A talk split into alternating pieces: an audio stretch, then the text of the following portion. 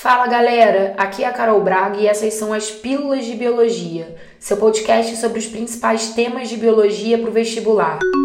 A pílula de hoje é sobre fotossíntese. Vamos revisar os principais eventos bioquímicos dessa rota energética tão importante para os seres vivos.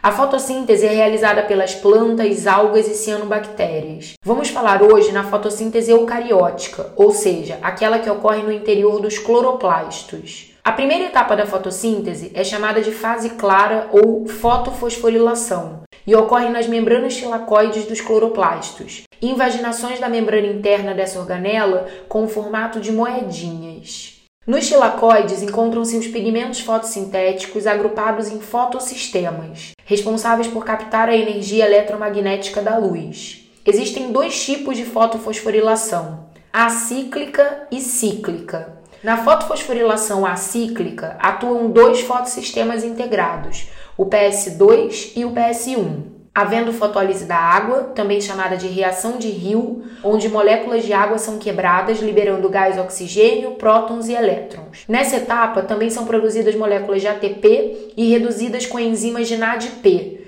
que serão utilizadas na fase escura.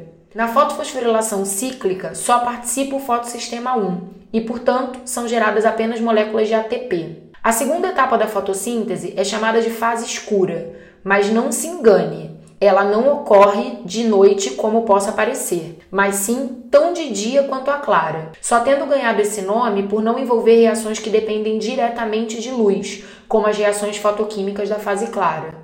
A fase escura ocorre no estroma do cloroplasto e envolve uma série de reações químicas chamadas de ciclo das pentoses ou ciclo de Calvin-Benson, onde moléculas de CO2 são fixadas junto a uma pentose chamada RuBP, catalisada pela enzima rubisco, ribulose, bifosfato, carboxilase e oxigenase, gerando um açúcar de três carbonos, chamado de gliceraldeído 3-fosfato, que serve como matéria-prima para formar glicose e todos os demais carboidratos vegetais. Para que essas reações ocorram, são necessários os hidrogênios doados pelos NADPs reduzidos durante a fase clara e a energia dos ATPs gerados também na fase clara, o que comprova a relação de interdependência entre as duas fases.